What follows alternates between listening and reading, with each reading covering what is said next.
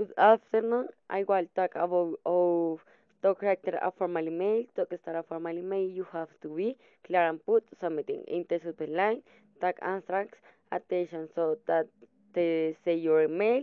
Then, then share the reason for the mail. We will be I am contacting you for the reason for the meeting. We have a few days go.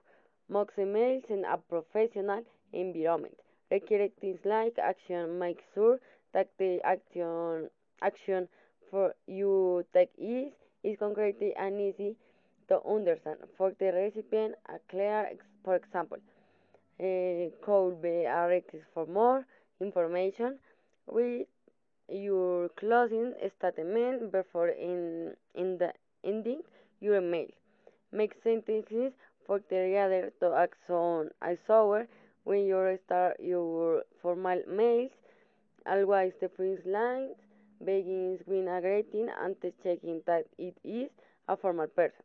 In Colby, let me know, any comments eh, you have do in a formal email in English in for the mail section you should reflect your professionalism and for or familiar you are uh, with the other but don't worry about the perfect signal. When it comes closing it is only necessary to capitalize the first word of the line.